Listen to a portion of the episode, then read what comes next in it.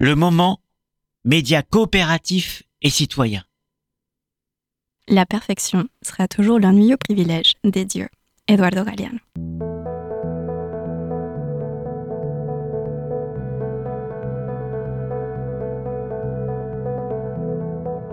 Allongé dans mon lit, le soir, je pense souvent à ce qui ne va pas dans le monde, à ce qui me préoccupe. Je pense beaucoup, oui, mais j'agis aussi, ou j'essaye au moins d'agir. Je mène au quotidien des combats, parfois solitaires, d'autres fois collectifs, mais rien ne m'empêche d'échapper à l'anxiété inhérente au capitalisme, au désespoir, à la désillusion d'avoir cru pouvoir changer un système, mais de voir au quotidien que les choses ne font qu'empirer. Pourtant, et malgré mon cynisme, j'ai encore de l'espoir. On mène tous des combats, petits et grands. Il y a tellement de choses contre lesquelles on se bat. Parfois, nos luttes deviennent un but en soi, une sorte de lutte permanente, quoi. Mais que se passerait-il si un jour on gagnait? À quoi ressemblerait le monde? Allongé dans mon lit, le soir, je pense souvent au monde tel que je voudrais qu'il soit. Et toi, tu penses à quoi avant de t'endormir? C'est quoi ton délire? C'est quoi ce délire? Un podcast d'imagination politique. Merci beaucoup, Floriane, d'être là pour euh, délirer avec moi aujourd'hui. Euh, juste pour te rappeler, te mettre un peu dans l'ambiance de ce podcast, l'idée, c'est de provoquer des conversations qui nous permettent euh, d'analyser les systèmes qui nous imposent des limites. Donc, on va parler un peu de tout, on va parler un peu de politique, on parle de beaucoup de concepts, de beaucoup de théories, de beaucoup de philo, mais on essaye aussi d'imaginer ensemble d'autres possibilités de faire, d'être notamment. Euh, l'important pour moi, c'est de créer ce petit instant de pensée partagée, tout en ayant la prétention de croire qu'il y a d'autres personnes à qui cela pourrait peut-être intéresser. Est-ce que ça te va déjà comme principe? Absolument, et je suis absolument ravie d'être là avec toi, Nanae. Écoute, c'est vraiment un plaisir pour moi aussi de t'accueillir. Donc aujourd'hui, on va parler du fait d'être pluriel, de ne pas avoir euh, d'étiquette, de ne pas se définir comme une seule chose dans la vie, de cette sorte d'obligation qui existe quelque part, peut-être un peu invisible, de rentrer dans une case. Donc euh, quelque chose qui s'applique euh, dans de nombreux domaines. Et alors que pour certaines personnes, en fait, avoir la liberté de pouvoir se définir comme elles le souhaitent, c'est très important. Il y en a d'autres, euh, et moi je m'intègre dans cette espèce de deuxième catégorie, qui sont les personnes qui n'ont pas envie de se, définir, qui n'ont pas envie de nécessairement rentrer dans une seule case. Et donc du coup, pour commencer, est-ce que on a déjà essayé de te faire rentrer dans une case? Déjà, euh, euh, je vais répondre à ta question, Danae, mais ce sujet, quoi, ce sujet, mais je l'adore. Alors, je sais pas, on doit être nombreux, et nombreuses et nombreux, et peut-être à pas se l'avouer, hein, qu'on aime ce sujet. La question de euh, la conformité, euh, les cases, euh, l'identité. Waouh, peut-être qu'on est venu là pour se poser cette question. Bon, j'arrête. Je pense qu'on est un peu là pour se poser cette question. N'est-ce pas le sens de la vie Qui suis-je Où cours Dans quelle étagère? Alors du coup, comme j'ai dit n'importe quoi avec un petit fond d'intérêt. J'ai oublié ta question. c'était quoi ta Ma question, c'était de savoir si quelqu'un a déjà essayé de te faire rentrer dans une case. Yes. Alors, alors je dis yes, c'est pas la réponse à la question. Hein. Euh, maintenant que tu me la poses, je me rends compte que je ne me la suis jamais posée personnellement. Est-ce qu'on a essayé de me faire rentrer dans une case? Peut-être oui pendant le temps de mes études, parce que j'étais, et là du coup je vais mettre une grosse étiquette, j'étais bonne élève. Hmm. En tant que bonne élève, euh, et ben ça m'a fait rentrer dans cette fameuse case. Voilà, alors quand tu es bon, bon élève, euh, bah, tu fais S, voilà, tu fais euh, ben, un bac scientifique, et puis après, tu essaies d'aller en école d'ingénieur, ou tu vas à la fac, et puis tu vas loin, et puis pourquoi pas faire un doctorat? Donc oui, je pense que jusqu'à bah, l'obtention de ma thèse, j'étais dans cette case-là, et je m'y suis conformée. Euh, de manière assez euh, naïve, je ne m'étais pas posé cette fameuse question de qui suis-je vraiment et est-ce que ce qui je suis, c'est raccord avec cette étiquette, étiquette de bon élève qui me colle au cul depuis, euh, bah, depuis que je vais à l'école? Et à quel moment est-ce que bah, tu te poses la question de te dire bah, qui suis-je vraiment? Je pense que c'est mon corps qui m'a posé cette question parce que justement, euh, euh, l'obtention de cette thèse ne s'est pas faite euh, dans la joie, mais plus dans la douleur, hmm. et d'avoir été si mal physiquement, ou d'avoir été si déprimé, ça a mis un coup d'arrêt à cette vision simple et naïve que j'avais de moi-même et donc en correspondance avec cette étiquette de la bonne élève. Mais c'est pas mon mental qui m'a informé. Hmm. C'est une certaine dégradation de mon état, une grande fatigue, une grande déprime, des douleurs physiques qui m'ont informé. Alors c'est euh, c'est chouette que tu parles de ça parce qu'en fait l'une des choses auxquelles j'ai pensé pour préparer cet épisode c'était notamment cette espèce de binarité entre euh, le corps et l'esprit. Et souvent le fait que euh, soit on est quelqu'un d'intellectuel, soit on est quelqu'un d'émotionnel. Il y a cette espèce de, de, choses qui nous partagent et au final peut-être bah, que le corps est aussi une façon d'informer nos pensées. Et ben, on, on, reste dans ta thématique puisque euh, tu as employé des mots qui découpent, qui nous découpent on, essaye, euh, et on essaye encore, et ça me révolte, mais on va finir par y arriver, euh, de nous découper en morceaux. Donc oui, d'un côté l'esprit, le mental, de l'autre le corps, et puis le corps c'est le corps, alors que le corps c'est plein d'organes, c'est euh, aussi des bactéries qui n'ont pas notre code génétique, et je crois qu'il y en a plus que les cellules qui, ben, des cellules avec notre ADN. C'est un truc de fou. Donc on est hyper complexe. Et pourtant, on, se découpe. Et j'ai encore perdu ta question. Je Mais il n'y avait, avait, pas, y avait pas vraiment de question, c'est un échange, donc euh, tout va bien. Mais euh, puisque tu parles de découpage, euh, est-ce que tu peux peut-être nous raconter un peu quelles sont les multiples facettes de Floriane? Ah, une fois de plus, excellente question, d'autant plus que j'ai cherché à explorer cela par l'art très récemment. Donc, je parlais tout à l'heure de ce moment dans ma vie où euh, je me suis enfin posée, donc j'ai été forcée par mon corps à me poser et à me demander qui suis-je, où cours-je, dans quelle étagère. Cette blague, je la ferai deux fois. Euh, je vais pas user d'un comique de répétition.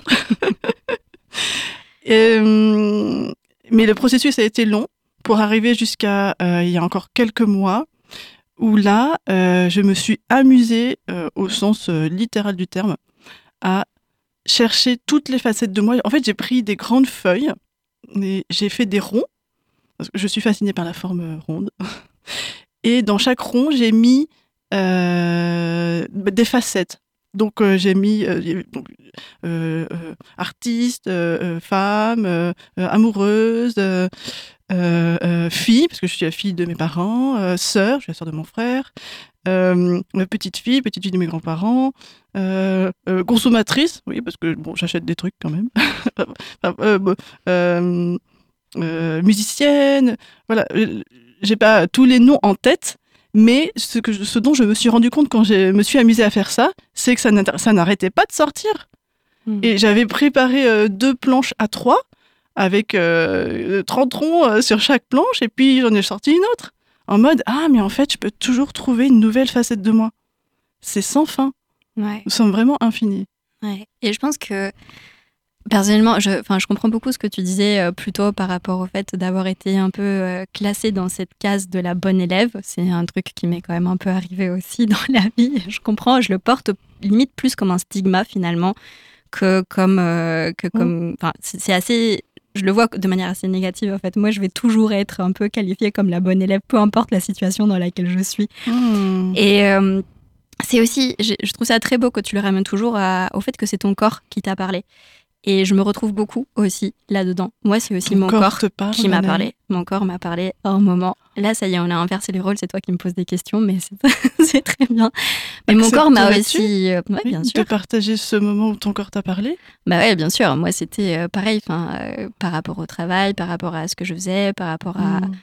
Euh, moi, j'ai toujours été une très bonne élève. Je me suis toujours intéressée à la politique. Le chemin était un peu classique à suivre, même si j'ai essayé de sortir un peu des chemins qui m'étaient euh, prédestinés, on va dire.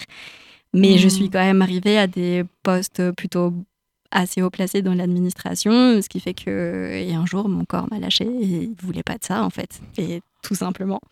Donc euh, c'est drôle quand même de se dire que malgré toute cette rationalité qui nous a été un peu imposée ou, que, ou qui a été très valorisée par la société puisque on était des bonnes élèves, et bah du coup, finalement, malgré tout ça, au final, ce qui nous fait redescendre et explorer nos autres facettes, bah du coup, c'est nos corps. Oui, ce n'est pas, et ce n'est pas ce qui est encensé ou mis sur un piédestal effectivement dans nos sociétés actuelles, c'est-à-dire euh, euh, le cerveau, le, mental, et puis je veux dire un gros mot, le cartésianisme, avoir un esprit cartésien. Finalement, c'est pas ça qui nous informe que ça ne va pas. Bah non, c'est sûr. Ce sont nos corps. Ce sont nos corps. Et du coup, souvent, quand, quand, je suis en train de réfléchir à un sujet, je fais un exercice qui me plaît beaucoup, qui est de simplement genre, écouter de la musique en mode aléatoire. Et j'essaye de capter dans les oh. paroles des chansons euh, des trucs qui vont un peu dans le sens de la réflexion que je suis en train d'avoir. Et donc, euh, pendant que je préparais cet épisode, pareil, je suis tombée sur une chanson où il disait quelque chose du style Ils nous apprennent, depuis que nous sommes jeunes, à cacher les choses que nous n'aimons pas chez nous, à l'intérieur de nous-mêmes. Pourquoi est-ce que tu penses qu'on nous impose cette espèce d'idée de cacher des choses de nous-mêmes Pareil, excellente question. Et euh, le premier mot qui me vient à l'esprit, c'est euh, un mot que tu as utilisé dans ta citation du départ, donc sur la question de la perfection. Euh, alors là, je vais être en roue libre parce que c'est une idée nouvelle, une idée neuve que je n'ai jamais eue pour le moment. Cette question de est-ce que finalement notre société n'est pas à la recherche de perfection? Malgré tout ce qu'on peut en dire, malgré l'énervement et l'agacement quotidien qu'on peut avoir euh, sur tous les aspects de notre société, finalement, derrière tout ça, n'y a-t-il pas tout simplement une recherche de perfection qui, bien sûr, est impossible et illusoire? Euh, Et si ça, c'est un but général qui, qui a pour conséquence une ambiance générale ou une culture, ça doit, d'une manière ou d'une autre, jaillir sur nous à titre individuel hmm. et nous pousser aussi à la perfection.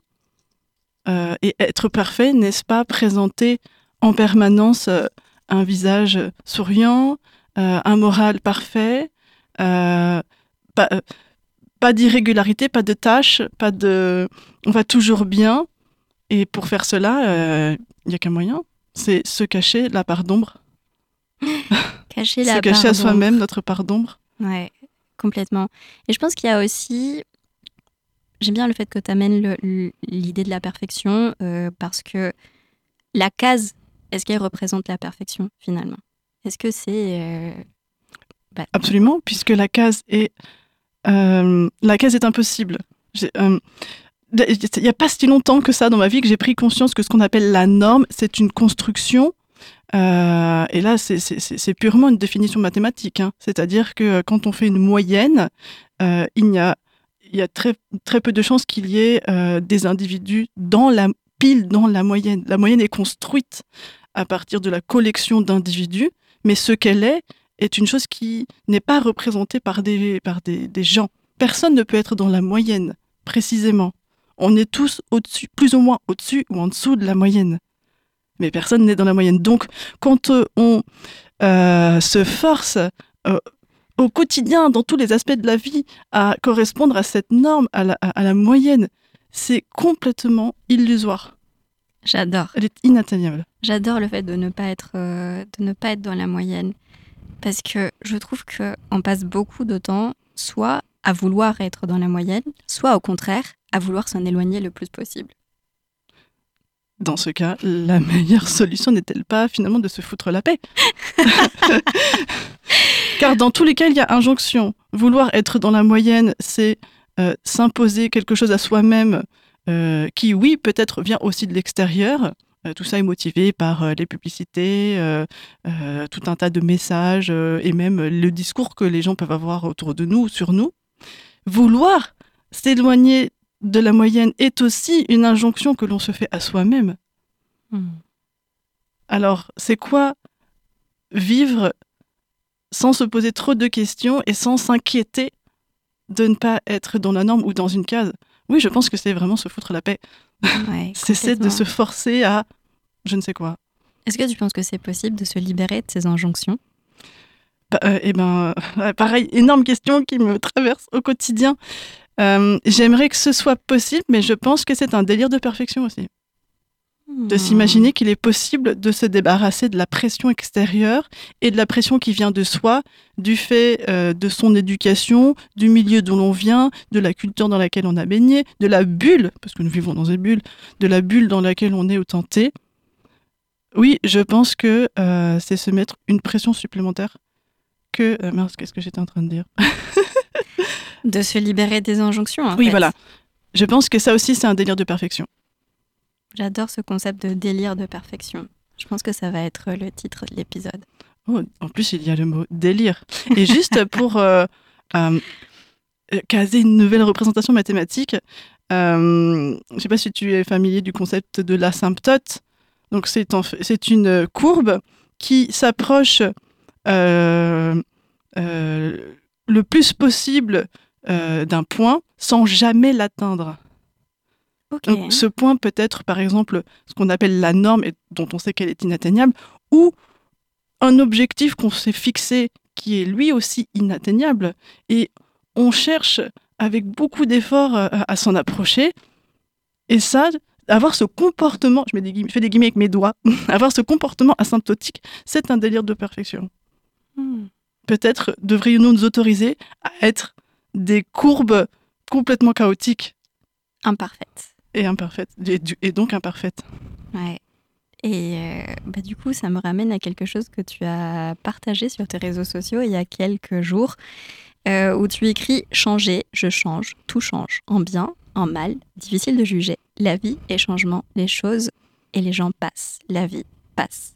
Ça me fait penser à l'idée de soit on est dans une contrainte, dans une sorte de limitation du soi, soit on est dans une forme d'expansion du soi.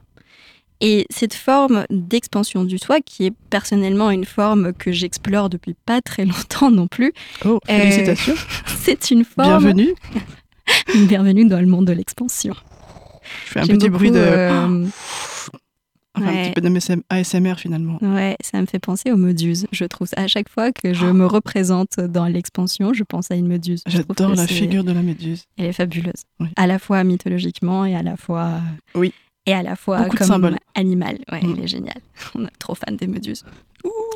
Mais euh, je trouve que dans cette, euh, dans cette idée d'être en expansion, il y a aussi l'idée de s'autoriser le changement, de s'autoriser l'erreur finalement, de, de s'autoriser la possibilité de recommencer. Et oui.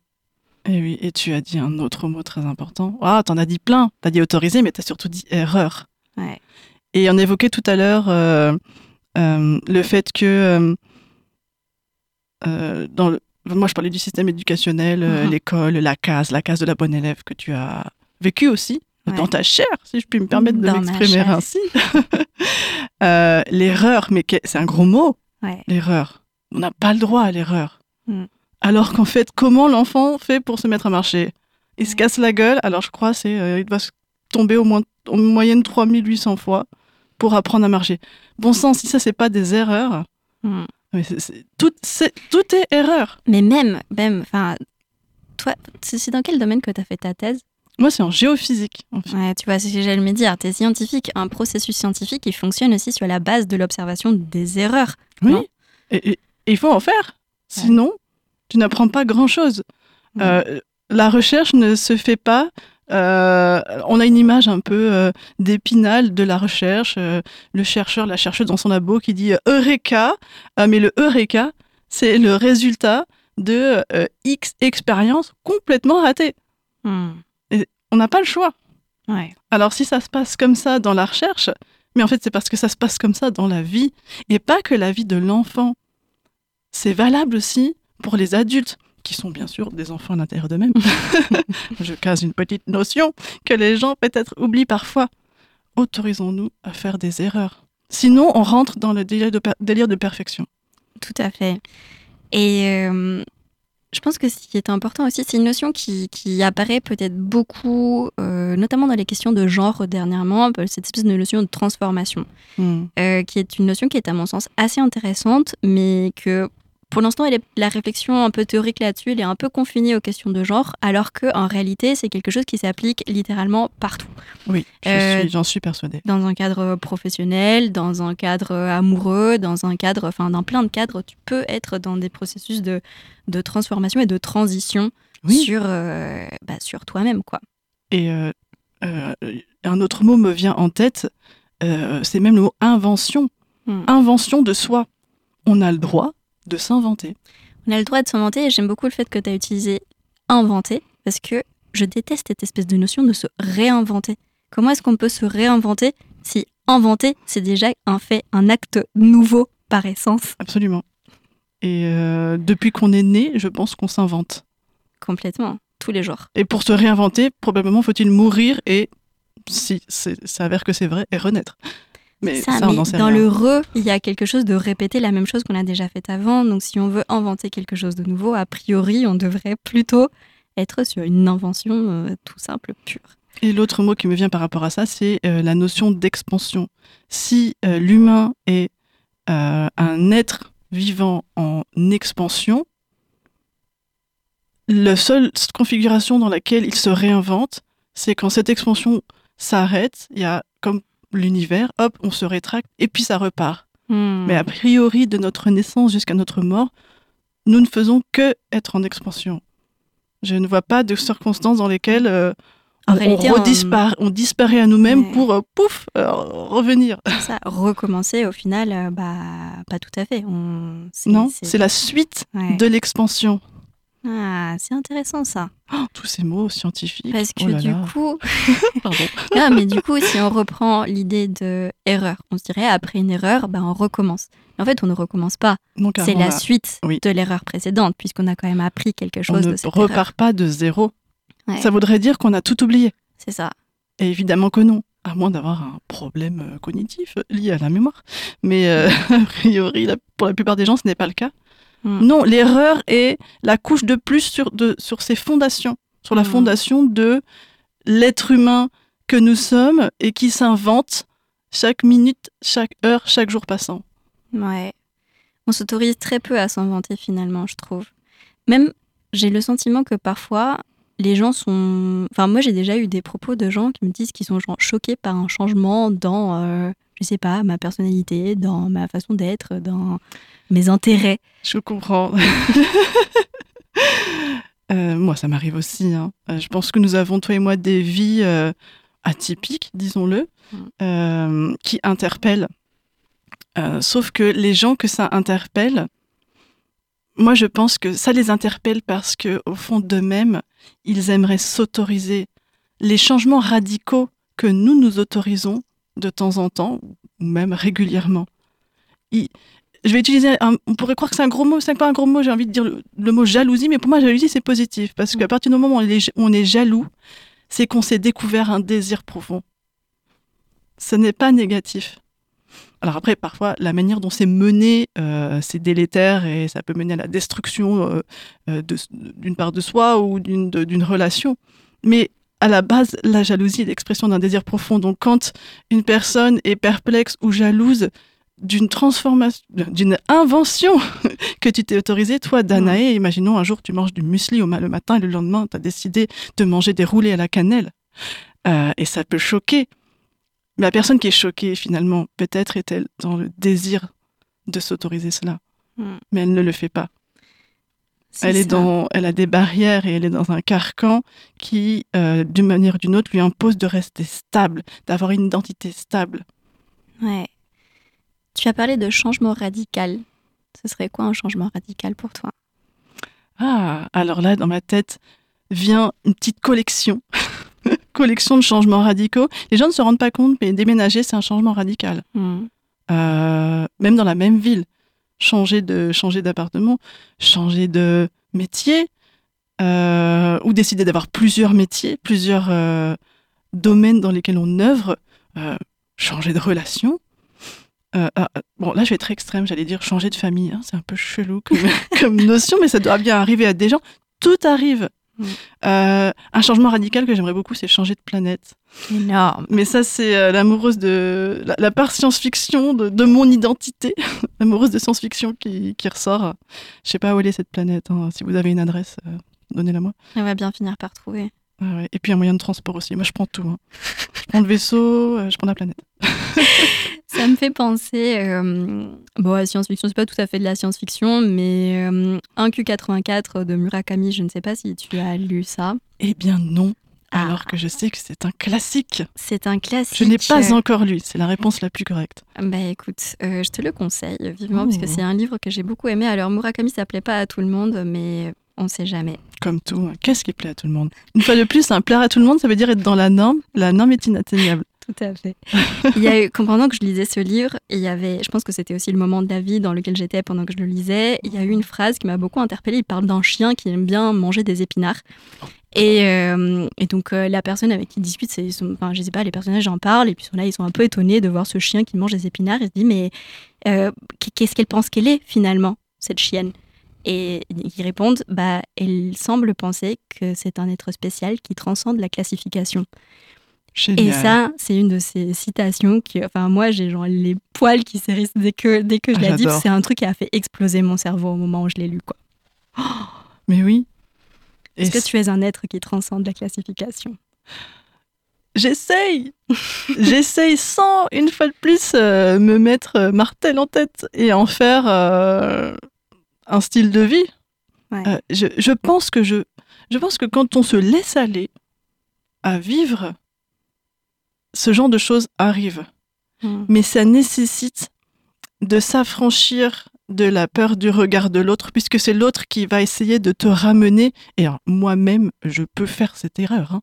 Ouais. C'est l'autre qui va essayer de, ra- de te ramener dans la norme ou te rappeler la version que tu étais dans le passé, Euh, comme s'il fallait que tu colles à cette version. Euh, donc voilà, pour moi peut-être euh, le plus grand euh, effort à faire, c'est de s'affranchir du jugement et du regard de l'autre. Hmm. Et peut-être que là, on est libre, une fois qu'on s'est affranchi de cela. Et une fois de plus, j'ai conscience qu'il n'est pas possible de s'en affranchir complètement, parce que ça aussi, ce serait un délire de perfection.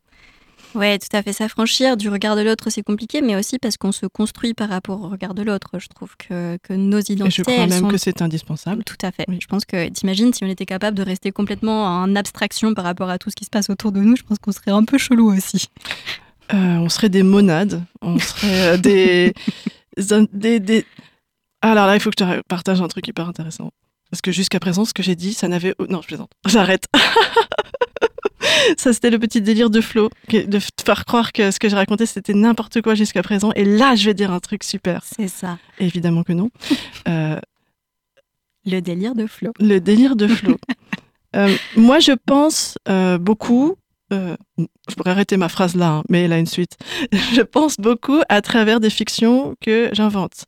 Euh, alors, euh, parfois, j'ai le bonheur de les écrire, et puis parfois non. Elles vivent dans ma tête tout simplement, et c'est parfait comme ça. Concernant ce dont tu parles, moi, je travaille cette question à travers l'idée d'un monde que j'appelle l'espace des possibles, où chaque personne y est présente avec son imaginaire. Quand je dis son imaginaire, c'est pas uniquement les choses qu'elle imagine, c'est aussi les choses qui font qui elle est dans le monde réel. Mm. C'est tout un tas de symboles, euh, euh, c'est des, sensations, euh, c'est et- et voilà, c'est des choses qu'on peut représenter dans une bulle. Et moi, je vois deux possibilités pour ce monde-là que j'appelle l'espace des possibles. C'est soit les bulles ne se touchent pas, soit les bulles s'interpénètrent et la fusion des bulles crée encore quelque chose de nouveau. Et je pense que c'est euh, illusoire de croire que nous sommes des bulles isolées. En fait, nos bulles ne- ne- ne- n'ont de cesse de se croiser. Bien sûr. Et à chaque croisement de bulles, la, euh, la somme des deux, c'est autre chose qu'on ne peut Ouais. même pas imaginer tant que ça n'arrive pas. Bah, c'est ça qui est beau finalement, non? C'est le croisement des bulles. Mais Enfin. pour ça, il faut, faut pas avoir peur. Ouais. Il faut euh, pas avoir peur d'être dans le monde, il faut pas avoir peur euh, d'être imparfait. Hmm. Euh, Il y a beaucoup de peur à abattre pour Il y a- être présent ici et intersecter sa bulle avec la bulle des autres. Là, nous sommes en train de le faire. Ouais. Je- je- tu intersectes l'ensemble de qui tu es avec qui je suis par le biais de la communication, mais aussi des choses que les gens ne verront pas. C'est tout notre Ouais, langage notre, euh, corporel. Le langage corporel, le fait qu'on se regarde dans les Oui. yeux en se parlant, euh, plein de choses en fait. Et c'est vrai. ce que nous, sommes, nous intersectons nos bulles, nos mondes. Tout à fait. Et c'était un peu euh, bah, mon délire aussi, quoi. C'est de, de, de créer ces espaces d'intersection de la pensée, notamment. Parce que j'ai réalisé ça. Je... Pendant longtemps, j'ai cru que j'étais quelqu'un d'un peu solitaire, en fait, euh, dans le sens où j'aimais beaucoup réfléchir un peu seul. Oui. euh, jusqu'au jour où j'ai réalisé que ma pensée était beaucoup plus intéressante s'il était partagé avec quelqu'un d'autre. Ton exemple est magnifique. Il traduit exactement ce que je viens de raconter avec mes histoires de, de sphère. Quand ta sphère euh, était seule, euh, il y avait plein, de- il y avait déjà plein de choses dedans, Mm. mais tu ne pouvais pas euh, accéder à la surprise de- du, du mélange de contenu, Exact. contenu de ta sphère avec la sphère d'une autre personne ou d'un groupe de personnes. Ouais. Parce que la surprise, elle est là. Une des surprises de la vie, c'est ça. Bah oui. Mais c'est un peu comme, euh, je sais pas quoi, comme la pensée elle-même, le fait, de- des- le fait qu'il y ait des neurones qui à un moment se rencontrent et que du coup ça provoque une pensée en toi et toi tu te dis ah mais c'est trop bien et c'était exactement ça. Et c'est complètement méta ce que tu dis. Parce qu'on parle de choses à différentes échelles. Et euh, oui, ça se passe probablement aussi euh, en nous, dans notre cerveau, mais pas que. N'oublions pas le corps. Après, Tout le cerveau fait. fait. partie du corps aussi. Hmm. Ouais. Oh, tout est interpénétré. Oh là là. Tout tout tout. Ouais. Il y a des petites bulles euh, qui s'interpénètrent Oui. un peu partout. J'adore tous ces systèmes. Pardon, excusez-moi, je pars en délire. C'est très bien, c'est l'objectif. Tout va bien. Euh, pour revenir à ce que tu disais sur les possibles, sur les possibilités, sur les, euh, nos possibilités d'être, d'être des choses différentes à la fois, euh, il y a aussi la question du désir, pour le coup, que je sais être une question qui te fascine. Oh là là. par ailleurs. Elle a dit le mot. Euh, en quoi est-ce que la notion de désir euh, transcende un peu notre manière de nous définir? Avez-vous deux heures? Non, ce podcast aura une fin. Désolée. Euh, bon, d'avoir exploré pendant un certain temps la question de l'être et de l'identité, euh, dans mes réflexions personnelles, je me suis amusée à jouer avec cette idée que euh, et si nous étions définis en fait par nos désirs Hmm. Et si c'était euh, ce qui nous motive, nos envies, nos élans, qui nous forgeaient? J'ai pas de réponse à cette question. Là, je Hmm. lance une question. D'ailleurs, euh, j'écris cette question un peu partout. Alors, pas précisément comme je te la présente là, Danaï, Ouais. mais peut-être que ce chemin de réflexion se fait dans la tête de certaines personnes. Mais moi, je me suis amusée à scruter ma vie à la lumière des désirs que j'ai eus et à voir les conséquences de la réalisation ou de la Mmh. non-réalisation de mes désirs. J'ai fait ce jeu-là, j'ai, j'ai- je l'ai fait à l'écrit, j'ai même fait à, à ma famille. Alors là, je suis complètement folle, mais j'ai fait ce- un spectacle où j'ai exposé ma, la vie que j'avais vécue jusqu'à présent sous le prisme des désirs. Et ce spectacle, je l'ai terminé comme ça d'ailleurs, en disant Ne sommes-nous pas finalement nos désirs? Être son désir. Et pas uniquement le désir qu'on réalise, mais je pense que nous sommes aussi nos désirs non réalisés encore, qui peut-être adviendront ou peut-être pas. Est-ce que ces désirs, ils se réalisent pas puisqu'on les juge? Waouh Probablement, Hmm. probablement. Euh, bah là, c'est une barrière. Je parlais tout à l'heure de, de barrières. euh, on a beaucoup de croyances limitantes. Hmm. Euh, on peut désirer aller sur la Lune et puis se juger deux secondes plus tard en disant Ah oui, mais j'ai pas le, physique ou le mental pour devenir astronaute. Donc, bah non, bah, je vais pas le faire. Alors qu'en fait, on peut aller sur la Lune par l'esprit, par exemple. Et On peut écrire fois, un roman où on va sur la Lune. C'est presque pareil. Non, bon. Ouais. Selon euh, les définitions, ça sera pas pareil, mais pour moi, oui. Ouais, mais au final, c'est toujours, euh, toujours l'histoire de la case, non? C'est le fait de se dire, euh, je Oui. peux pas parce que j'ai pas le physique pour aller. euh, Voilà, je rentre pas dans la case. J'allais dire une chose vulgaire, je ne le dirai pas. Ouais, c'est. euh, Ouais, c'est intéressant de se dire que. À quel point est-ce qu'elle nous influence cette case, non? À quel point est-ce que c'est difficile de s'en libérer? À quel point euh, c'est un peu une lutte un peu permanente de. Je, je vais te surprendre, Danae. Je vais me faire l'avocate du diable. Vas-y. Parce que justement, j'explore tellement cette question euh, que pour être euh, la plus exhaustive possible, je dois aussi me placer du point de vue de euh, du positif pour la case, c'est-à-dire bon bah alors la case existe et elle est bien.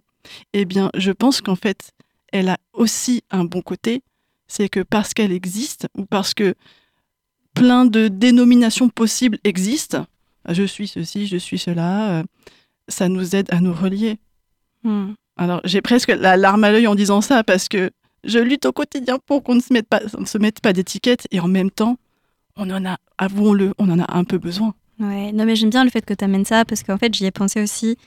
Euh, moi aussi j'ai un passé où j'ai fait de la recherche et quand je faisais de la recherche j'ai travaillé sur ça, sur les questions d'identité mais collective.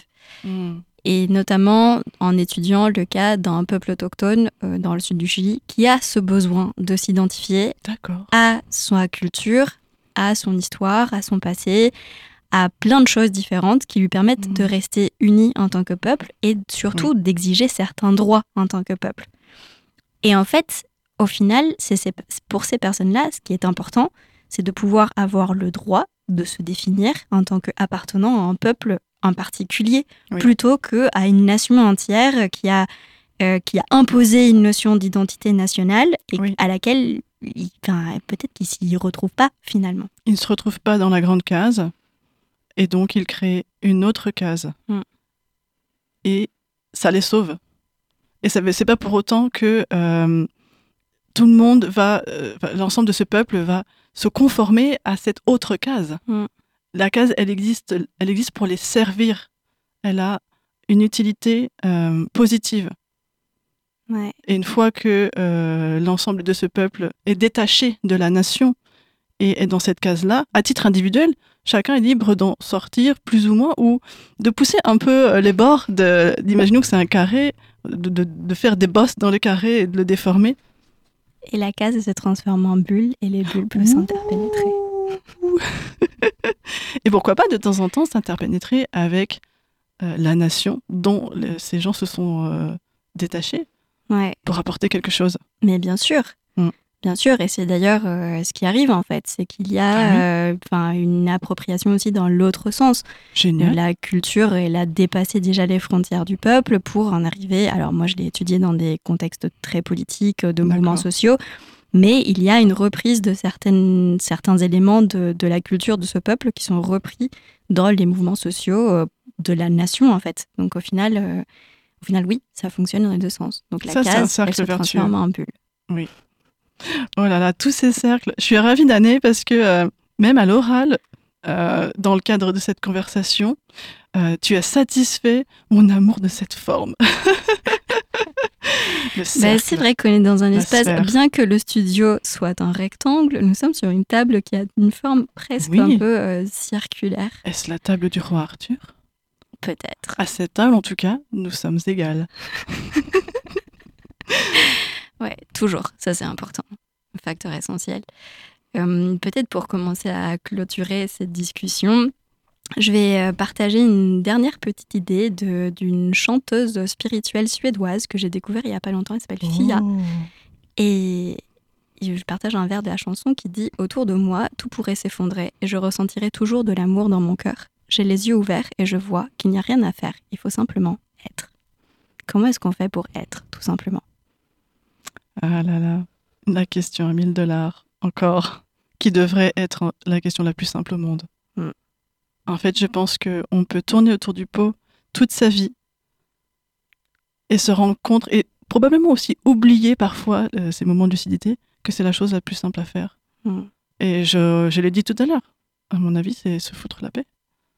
Se foutre la paix. Accepter qui on est, ainsi que son nombre, Ouais.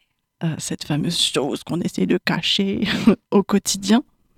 Euh, accepter qui on est, autant est, quelle l'émotion qu'on a, la pensée qui nous traverse, l'état physique dans lequel on est, qu'on soit en bonne santé ou malade, euh, euh, les gens qui nous entourent, la vibe, la, la vibration dans laquelle on est est, accepter. Ouais. Accepter. C'est probablement ça, être. Merci Floriane. Merci De beaucoup d'avoir partagé ce moment de délire avec moi. C'est quoi ce délire est un podcast produit par Le Moment, un média coopératif et citoyen. C'est un projet très personnel mais aussi très collectif. Euh, je remercie Romain pour la réalisation de cet épisode, Étienne pour le montage, Mélodie pour l'identité visuelle et Théo pour la musique. Je suis Danae. N'hésitez pas à vous abonner à mon compte Instagram pour suivre l'actualité de ce podcast, danae-mro, ou à suivre nos délires partagés sur toutes les plateformes de streaming. Merci à vous et à très bientôt pour un prochain délire.